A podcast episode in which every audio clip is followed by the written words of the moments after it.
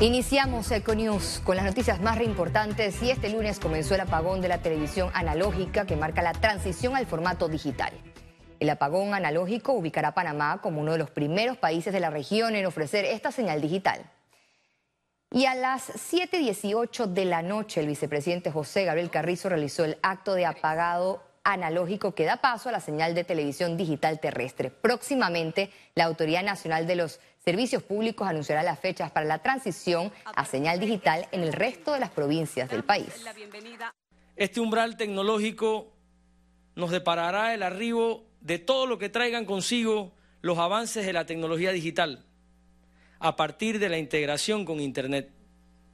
Esto significa desde ya innovaciones hasta ahora impensables en el campo de las telecomunicaciones y su aplicación en múltiples facetas del quehacer humano. El órgano judicial informó este lunes que el juzgado segundo liquidador de causas penales rechazó dos solicitudes de los hermanos Martinelli relacionadas a los casos Blue Apple y Odebrecht.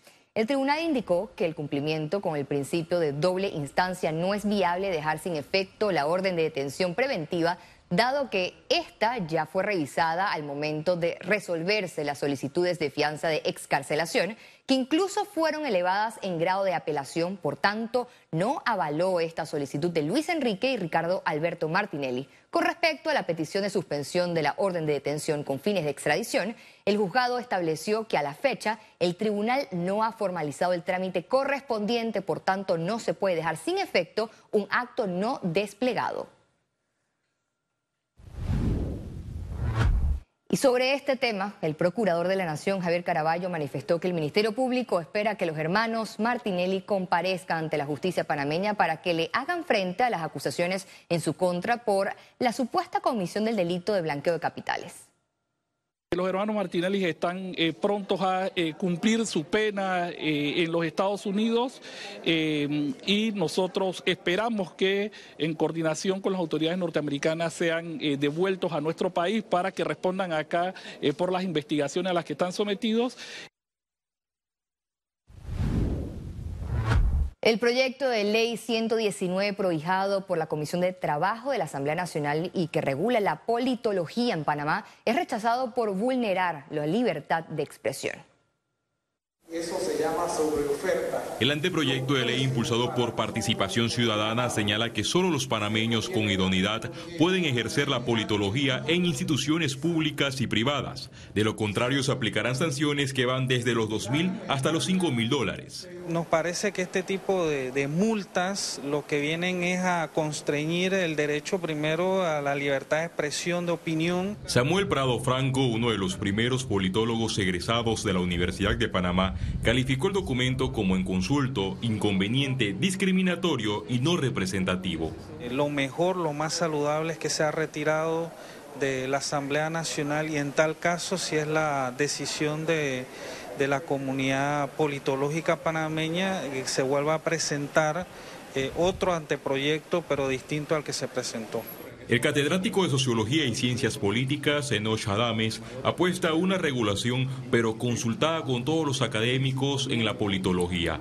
Lo que importa destacar es que hay que separar lo que es la formación académica de un politólogo en, una disciplina científica de, que de lo que son las opiniones, las prácticas y las eh, consideraciones eminentemente empíricas de gente que no tiene formación. Adames dice que el tema debe ser más profundo, enfocado en mejorar la formación de los actuales politólogos. Absolutamente abandonada. Yo tengo años de dar clases ahí, de teoría y de métodos aplicados a las ciencias sociales y hay un gran malestar por parte de los estudiantes, se sienten abandonados. El proyecto de 19 artículos crea la Junta Técnica de Politología de Panamá, la cual podrá otorgar idoneidad. Una cosa es la opinión de un ciudadano normal sobre el tema político, que todos tenemos derecho a opinar, opinar con respecto a estas cosas, y otra cosa es la explicación real de lo que desde las disciplinas científicas podemos aportar con respecto a eso. Los politólogos extranjeros tienen prohibido ejercer la profesión en Panamá, sin embargo, existe una excepción siempre y cuando el país carezca de especialistas. Félix Antonio Chávez, Econius. Sin importar dónde estés, Trifte Panamá está siempre cerca de ti, con 11 sucursales en todo el país. Para reservaciones, visítalos en panamatrifte.com. Presenta Economía. El Canal de Panamá avanza en su hoja de ruta para el desarrollo de un nuevo sistema de gestión del agua. Proyectan que el informe final estará listo a finales de este mes de enero. La sostenibilidad a largo plazo del recurso hídrico es el principal objetivo del Canal de Panamá. Este lunes, su administrador informó que ya recibieron el paquete de soluciones de agua para garantizar el consumo de los panameños y las operaciones de la vía interoceánica. La semana pasada, eh, el Cuerpo de Ingenieros del, del Ejército de los Estados Unidos presentó su borrador final sujeto a los comentarios que tiene que hacer la administración y comentarios al compartirlo con los miembros de la Junta Directiva. Tenemos un programa de inversiones que ya está definido ahí. Hay algunos detalles menores que tienen que ajustar y deberíamos tener el informe final para finales del mes de enero. La ejecución de estos proyectos requiere una inversión mayor a los 2 mil millones de dólares. El próximo paso es ir al pliego de diseño y especificaciones y términos de construcción para poder lanzar los proyectos que requerimos y las propuestas que necesitamos. El cuerpo de ingenieros ha hecho un trabajo de explorar no solamente una docena de proyectos individualmente, sino también trabajar la combinación de estos proyectos de tal manera que podamos combinarlos para que sea de mejor resultado. Respecto a las medidas que aplican actualmente, la administración del canal señaló su preocupación por el comportamiento atípico de las lluvias que podría pasar a sequía. Lo que sí estamos haciendo es hacer nuestra operación en el régimen de estación seca, reduciendo la utilización de agua para poder asegurar que tenemos suficiente agua, digamos, hasta el mes de mayo sin ningún tipo de restricción de calado. Hasta ahora los resultados son positivos, los niveles de los lagos están en un punto óptimo, alto, así que en teoría deberíamos poder pasar la estación seca. El tema es cuándo comienza a llover nuevamente. Aunque el Canal de Panamá no tiene un pronóstico específico al respecto, trabajan en que los niveles de agua actuales se extiendan para lograr los procesos. Ciara Morris, Econews. La suspensión de subsidios eléctricos afectaría significativamente a las personas que pagan hasta un 50% menos de su factura, advierten autoridades los datos que se manejan efectivamente entre 48, 49, hay personas que le llega hasta el 50, 51%, pero son estas personas que consumen hasta 300 kilowatt por mes.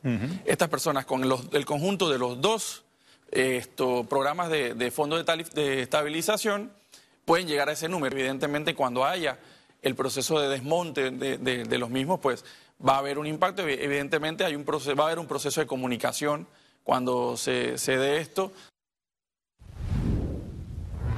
El exministro de Economía y Finanzas, Dulcidio de la Guardia, cuestionó el aumento de la deuda pública durante este gobierno y la ausencia de decisiones por la Caja de Seguro Social.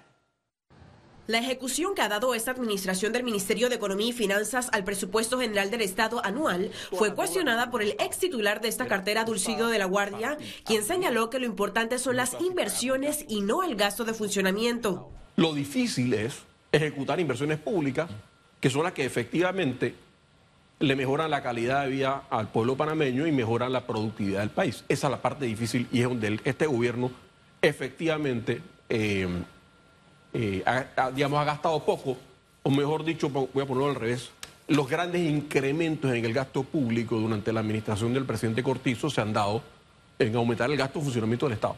También comparó el aumento de la deuda pública durante este gobierno. La administración del presidente Cortizo ha contratado más deuda en las administraciones del presidente, de los presidentes Martinelli, Martinelli y Varela juntos.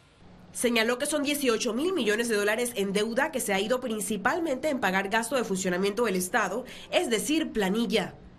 Panamá puede seguir contratando deuda pública, sin embargo ponemos en riesgo la calificación de grado de inversión si no mantenemos la deuda pública bajo control. Yo no digo que tener deuda es malo, lo que estoy diciendo es que hay que mantenerla sobre la paralización en la toma de decisiones para reformar la caja de seguro social, indicó que definitivamente se tenía que tomar en esta administración. Y decir que no tienen el capital político para eh, hacer los cambios es como decir, ¿para qué fui electo? ellos fueron electos para administrar el país. De la Guardia sugirió ajustar la edad de jubilación, la densidad de cuotas y la cuota obrero patronal. Ciara Morris, Econews. El Canal de Panamá celebró este lunes 21 años de su programa de reforestación en la cuenca con la siembra del titulado Árbol 5 millones. En un acto simbólico, el administrador del Canal de Panamá, junto a otros funcionarios, sembraron un árbol que crecerá en las cercanías del edificio de la administración del canal. Se trata de la plantación número 5 millones. En el acto señalaron que es una cifra histórica porque representa un plantón por cada panameño con el propósito de proteger el ambiente y el agua.